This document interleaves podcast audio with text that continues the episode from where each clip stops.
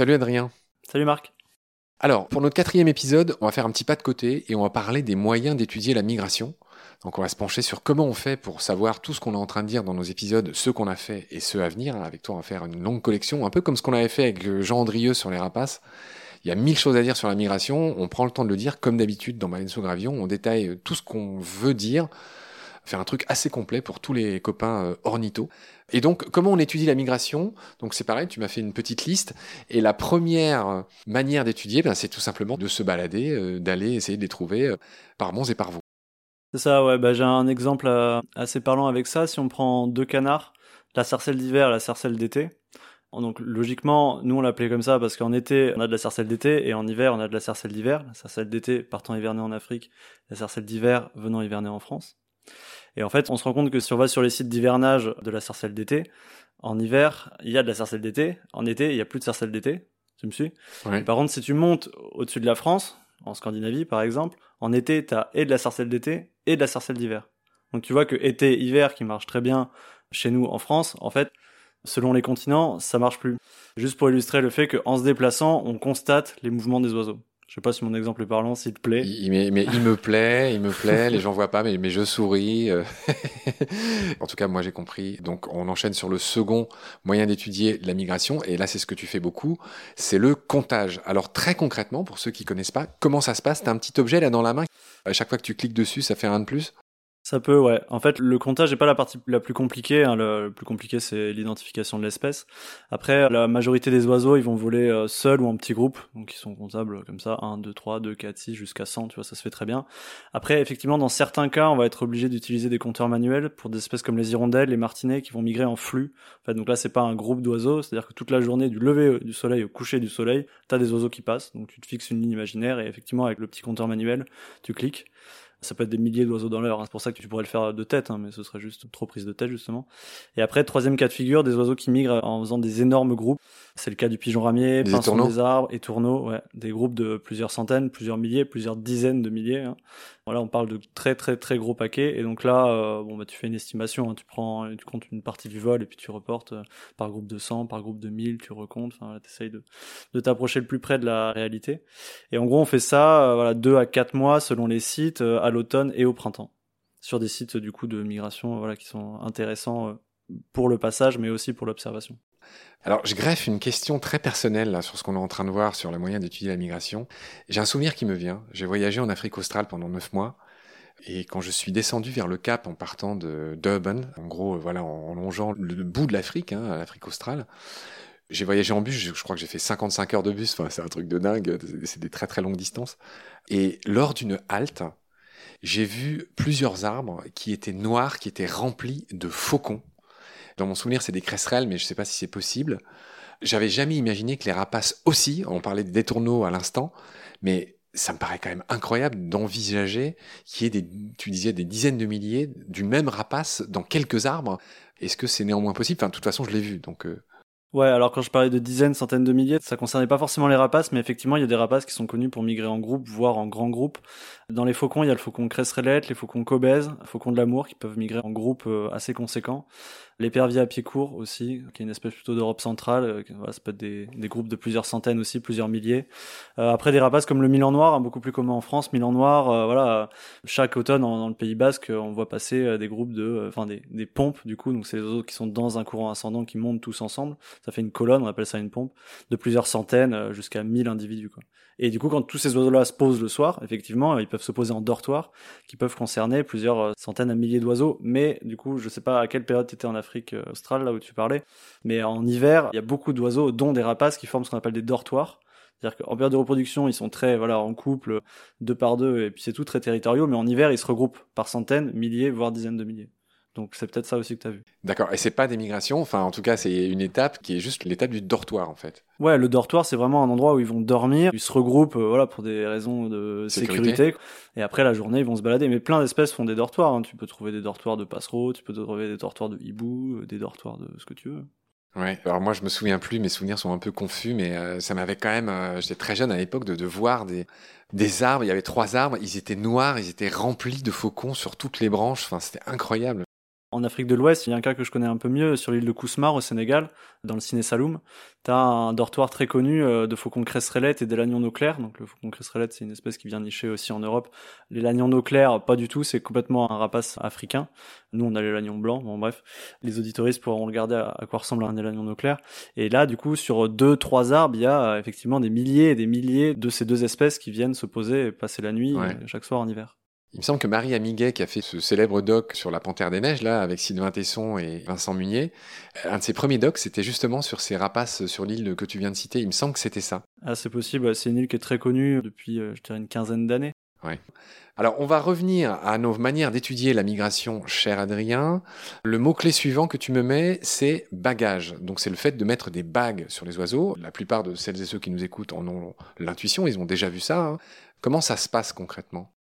Alors il y a plusieurs méthodes, mais pour faire très simple, euh, on attrape les oiseaux d'une manière ou d'une autre. Ça peut être au nid, ça peut être dans des filets, ça va dépendre de la taille de l'oiseau, de ce qu'on a envie de découvrir en fait aussi, ça peut être sur des jeunes, sur des adultes, etc.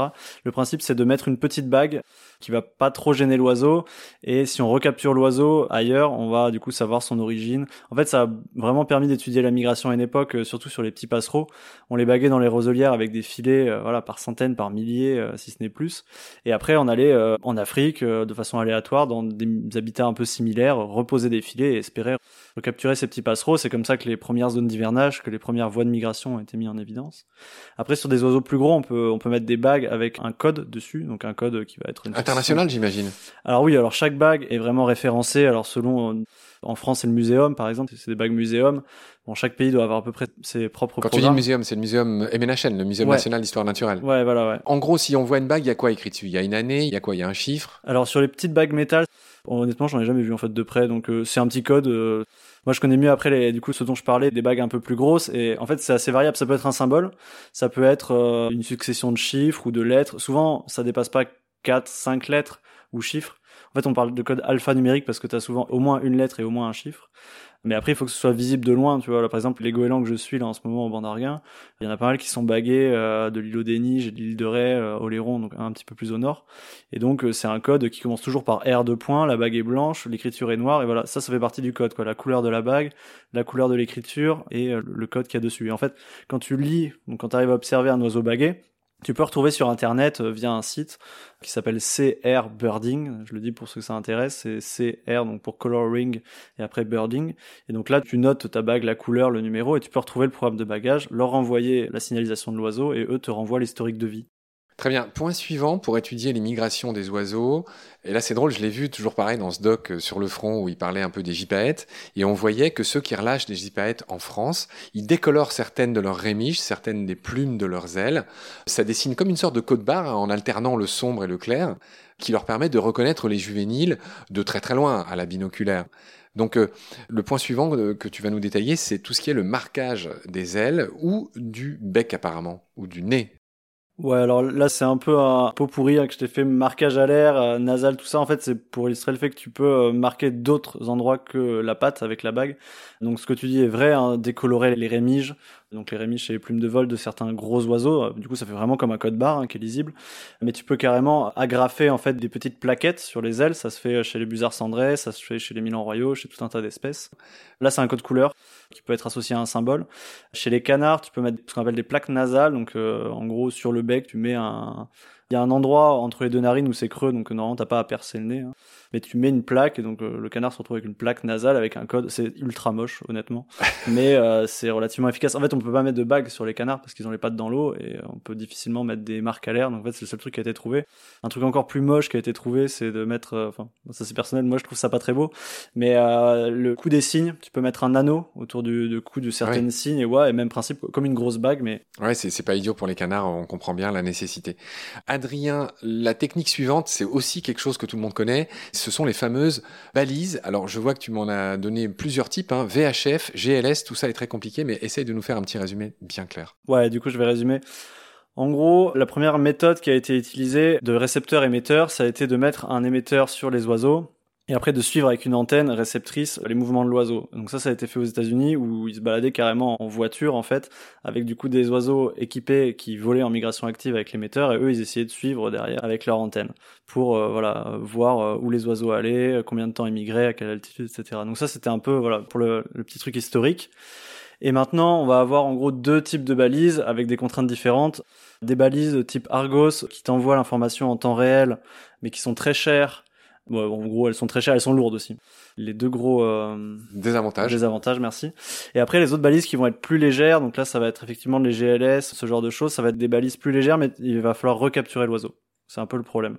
C'est-à-dire que souvent, tu vas du coup équiper des mâles chanteurs sur des territoires où t'espères que l'année d'après, ils vont revenir sur le même territoire et se refaire prendre dans le filet. J'imagine que la taille de la balise et son poids est adapté évidemment au poids de l'oiseau. Il y a sans doute des règles, pas plus de 5 ou 10% du poids de l'oiseau, je sais pas. 3% du coup. 3%. Pas plus de 3%. Et c'est du coup l'avantage de voilà tout ce qui est les balises dont je parlais, la GLS et compagnie. Maintenant ils ont trouvé des trucs avec les réseaux de communication, notamment téléphoniques. Euh, en gros, ce que je dis maintenant est peut-être obsolète en plus à l'heure actuelle parce que c'est un truc qui est vraiment en train de se démocratiser. Mais en gros, au début, tu avais des balises qui marchaient relativement bien, mais il fallait recapturer l'oiseau, ou alors des balises qui t'envoient l'information en temps réel, mais c'est très cher, c'est plusieurs milliers d'euros, plus après un prix d'abonnement de 10 euros par jour. Et t'es quand même pas sûr que ton oiseau survive. Enfin voilà, c'était un gros investissement et souvent c'était des balises assez lourdes. D'accord. Tu me parles d'enregistrement nocturne. Ouais, alors là encore une fois, un truc qui est clairement en train de se démocratiser, hein, c'est passer un peu d'un hobby de certains ornithos qui s'amusaient à mettre un micro toute la nuit, et les oiseaux, euh, de jour comme de nuit, peuvent pousser des petits cris de contact pour garder contact entre eux, voilà, se repérer, ce qu'on appelle les cris de migration, qui sont souvent les cris euh, en vol typiques de l'espèce, mais bon, pas toujours. Et donc ils mettaient leur micro toute la nuit et ils entendaient des oiseaux passer, et nous-mêmes à l'oreille humaine, on peut en entendre. Hein. Une fois que tu connais euh, le cri d'un chevalier guignette, voilà, tout le mois d'août, tu vas entendre des chevaliers guignettes passer au-dessus de la France toutes les nuits. Tu peux entendre des hérons. Bon, tout le monde a entendu des grues, enfin beaucoup de en tout cas ont entendu des grues. C'est le même principe, sauf que voilà, après tu peux faire des griffes, tu peux faire des rossignols, des rouges-gorges, etc. Et donc c'est un truc qui est vraiment en train de se démocratiser avec des micros de plus en plus performants. Et en fait, tu enregistres toute la nuit, après tu passes ça dans un logiciel type Audacity. Donc t'écoutes pas toute la nuit, tu fais défiler, dès que t'as un cri, t'écoutes. Ça a permis voilà de voir qu'il y avait énormément d'espèces qu'on pensait pas qui migraient la nuit et qui en fait migraient la nuit. Tu me parles d'un suivi par radar. Euh, comment ça marche ça? Ça peut être couplé avec les balises, hein, souvent. En plus, il y a des radars qui sont déjà en place, type les radars météo. Donc le radar, il envoie une onde qui tape sur l'oiseau et qui lui renvoie l'onde. Et donc en fait, c'est souvent les radars militaires qui ont mis ça en évidence la première fois. Euh, on voyait énormément de tâches passer. En fait, c'était des oiseaux. Et donc euh, voilà, encore une fois, c'est un truc qui est clairement en train de se développer. Un des derniers trucs qui était sorti, c'était les scanbirds, donc des radars vraiment spécifiques aux oiseaux. Alors, ça n'a pas une très grosse finesse, ça permet souvent de savoir l'ensemble, le nombre d'oiseaux en vol en même temps, pas forcément l'espèce. Il commence à être de plus en plus précis. Tu peux arriver assez vite à la famille ou au genre, mais ça permet quand même pas de définir l'espèce, quoi. Alors là, tu m'apprends qu'on peut aussi suivre les oiseaux par traçage isotopique dans les plumes. Ouais. Qu'est-ce que c'est que cette technique? Alors déjà, faut définir un isotope. Donc euh, souvent pour un atome, tu peux avoir plusieurs isotopes. Suivant qu'il manque un ou plusieurs électrons. Voilà, c'est ça. Donc très connu, c'est le carbone 14. Ouais. Et en fait, la, principale caractéristique d'un isotope, c'est qu'il peut ne pas être stable et donc tendre vers l'état de stabilité. En fait, il va avoir une demi-vie, c'est-à-dire que dans un environnement, tu vas avoir un certain pourcentage de tel isotope stable et un certain pourcentage de tel isotope pas stable, et en fonction du temps, le pas stable va devenir stable, et donc ton ratio va diminuer. Et ça, en fait, tu peux le retrouver avec l'isotope de l'hydrogène, donc H1 ou H2, donc ça s'appelle aussi le deutérium. Et en fait, en fonction de la latitude où tu te situes sur le pôle, le ratio est pas le même. C'est juste ça qu'il faut comprendre, c'est que le ratio entre ces deux isotopes n'est pas le même selon où est-ce que tu trouves sur euh, le pôle à l'instant T. Et en fait, euh, en faisant le traçage isotopique des oiseaux en hiver, tu peux savoir où est-ce qu'ils sont nés, parce que voilà, vu que c'est un atome d'hydrogène, tu vas le retrouver partout dans l'alimentation, etc. Et donc ils ont une trace isotopique dans les plumes du moment où ils se sont alimentés, où ils sont nés. Ça, tu peux le suivre. D'accord, c'est énorme. Alors dis-moi, j'ai quelques questions pour finir. Euh, tu parlais de filets, de manière de les capturer. Est-ce que on est sûr que ça se passe toujours bien, que le fait de les capturer les stresse pas au point d'en faire mourir certains, les erreurs de manipulation, que sais-je? Est-ce que tout ça, au final, euh, est toujours bien fait? Alors, euh, on est sûr que ça les stresse, on est sûr qu'il y a des erreurs de manipulation et on est sûr qu'il y a des oiseaux qui meurent dans les filets. Hein. Ça, on va pas se mentir, c'est des choses qui arrivent. Après, euh, il y a quand même une très très grosse réglementation hein, sur le bagage, au moins en France, et euh, c'est quand même relativement bien fait et par des professionnels qui sont consciencieux. Et d'ailleurs, normalement, quand un oiseau est mort ou blessé euh, dans les filets, ils sont censés le marquer justement, le signaler pour justement faire des statistiques de mortalité, etc., etc. Après, il faut savoir qu'avoir un diplôme de bagarre, c'est plusieurs années. Hein. C'est pas comme la plupart des disciplines d'ornitho où tu peux, voilà, en bourrinant 3-4 mois, arriver à reconnaître certaines espèces et faire du terrain. Euh, le bagage, c'est vraiment quelque chose de très très lourd, de très très dur, et c'est très bien comme ça. Après, euh, tu as souvent dans les études des groupes témoins, justement, certains équipés de balises, d'autres non, pour voir s'il y a des biais liés à la manipulation. En fait, ce que disait un gars qui manipule souvent des oiseaux, qui fait beaucoup d'expériences comme ça, que ce soit bagage ou balisage, c'est que ils ont tout intérêt à le faire le mieux possible pour pas stresser l'oiseau, pas déranger l'oiseau, parce que ce qu'ils veulent étudier, c'est un phénomène naturel, et que s'ils le font mal, ils vont biaiser leurs propres résultats. Voilà, si ça peut te conforter, c'est un peu ça la politique du bagage. Après, voilà, on peut pas nier qu'il y a du stress. Avant certaines étapes, il y a des questions d'éthique qui se posent, notamment avant des traversées comme le Sahara ou la Méditerranée, stresser les oiseaux, euh, les empêcher de s'alimenter. Euh, ouais, il y a certainement euh, des cafouillages qui ont été faits. Hein. Cher Adrien, c'est presque la fin de cet épisode. Toi, ça fait cinq ans que tu fais ça. J'aimerais que tu nous racontes une ou deux anecdotes pour finir l'épisode, de souvenirs incroyables liés à la capture d'oiseaux ou euh, à toute cette surveillance que tu donnes finalement. Tu fais partie de ces gens qui suivent les oiseaux, qui suivent leur migration, qui les comptent, qui fait des comptages. Est-ce que tu as une ou deux anecdotes pour finir cet épisode? Ouais, j'en ai une qui me vient de suite en tête. C'était en novembre du coup au col de l'Isarieta. On avait fini la saison, mais on était confinés du coup sur le col, donc on s'était confinés sur le col et on continuait à observer un peu. Et donc mois de novembre égale grosse migration de la grue. Donc euh, toute la journée pour se faire plaisir, on comptait, enfin on regardait les grues passer. Et en fait un soir, on était euh, dans la maison. alors pardon, juste un détail. En novembre, elles vont vers le sud à ce moment-là. Hein. Elles, elles viennent de Scandinavie par exemple, et elles vont en Afrique pour faire simple. Non, elles ne vont pas jusqu'en Afrique. Non, non, elles vont hiverner principalement en Espagne. D'accord. Mais en gros, ouais, c'est ça. Donc, c'est des grues euh, d'Europe euh, qui descendent vers le sud de l'Europe, du coup, en hiver. Et donc, euh, voilà, c'est des passages de plusieurs milliers à dizaines de milliers journaliers. Hein.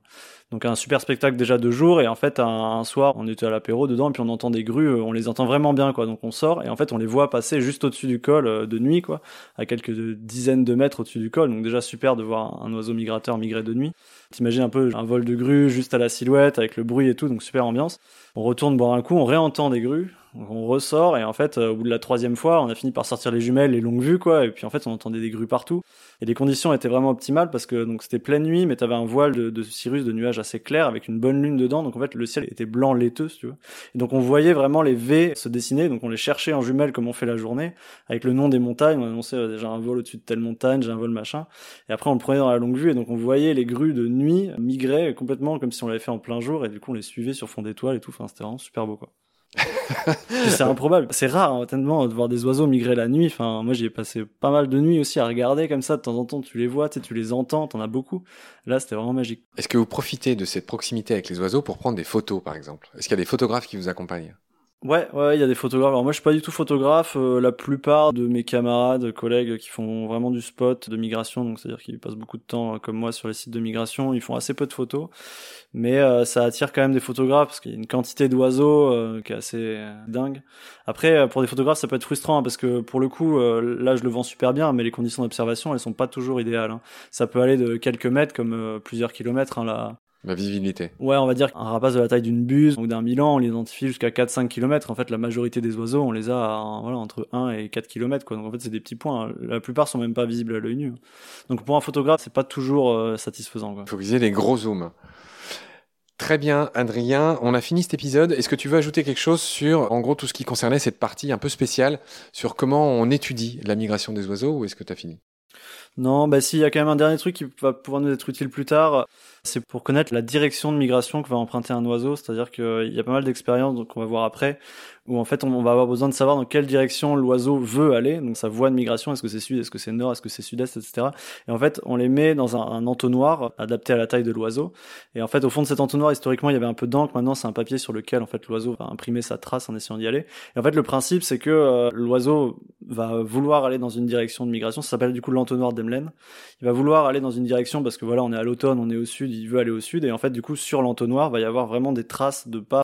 On va voir le, la marque de l'oiseau qui est plus dirigée vers le sud que vers le nord parce que c'est l'automne et inversement si tu prends le même oiseau et que tu le mets au printemps les traces vont être plutôt vers le nord quoi donc ça c'est un outil euh, dont on va beaucoup parler après mais alors j'ai pas bien pigé tu mets l'oiseau une fois que tu l'as capturé? Ouais. Quand tu prends un oiseau, hein, c'est plutôt des trucs que tu as en captivité d'habitude.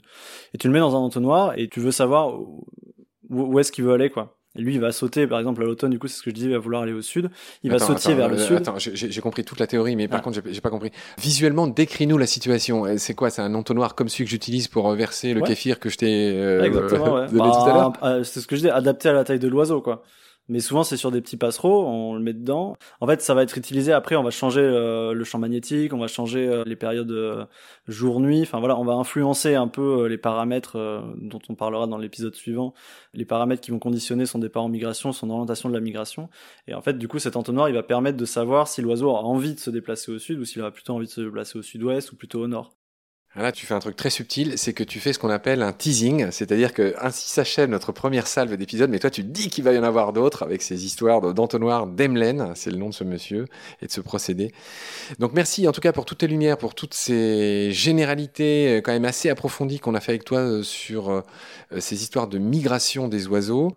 On te retrouvera très prochainement pour continuer à parler des migrations. On a vu qu'il y avait tellement de choses à dire, notamment comment s'orientent les oiseaux. C'est fascinant. Il y a des histoires de champs magnétiques terrestres évidemment là-dedans. On va détailler ça avec toi à une prochaine occasion. Bah, je te remercie beaucoup d'être venu. Et puis je te retrouve avec impatience très vite. Salut Adrien. Salut Marc, merci.